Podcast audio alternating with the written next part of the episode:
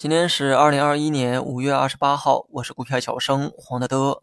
三六二六点啊，是昨天留下的最高点。那么大盘今天呢，选择再挑战一回，但很可惜哈，冲高之后直接引发跳水。虽然没有跌破五日线，但对个股的这个杀伤力啊还是比较大。全天上涨数量仅有一千三百多家，超两千八百多家下跌。连续反弹之后，今天是真正意义上的下跌。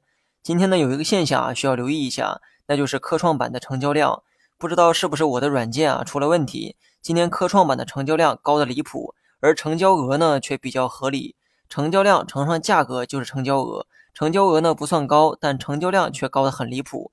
我能想到的解释啊只有两个，要么呢是软件统计出了问题，要么就是低价小票的成交量正在急速的攀升。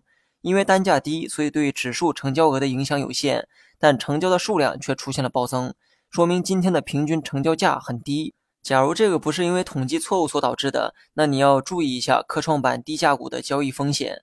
最后呢，说一下大盘，最近三天呢，大盘的高度啊基本没啥变化，唯一变的是五日线变近了。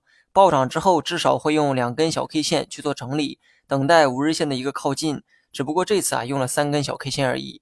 五日线离得越近，说明短期距离变盘也就越近。下周一大盘的五日线大概会在三五八八点附近。距离指数呢非常接近哈，五日线会形成一定的支撑效果。如果这个效果给力，大盘呢就会继续反弹；反之呢就是跌破。如果跌破，我们的预期就要转向调整。那么今天虽然是收跌，但是没破五日线之前，我们的这个预期呢始终是看反弹。假如大盘最终跌破了五日线，肯定有人觉得今天看反弹的行为啊很愚蠢。是啊，事后诸葛亮看谁都像臭皮匠。这种想法本身啊，就是从错误的出发点开始炒股，就像现在还有人觉得股市可以预测一样。短线如何预期，仓位如何配置，之前呢我都讲过哈，再去赘述也没有意义。预期方面继续沿用我之前的观点，至于操作嘛，昨天呢已经减了一成仓哈，目前呢继续持仓五成。好了，以上全部内容，下期同一时间再见。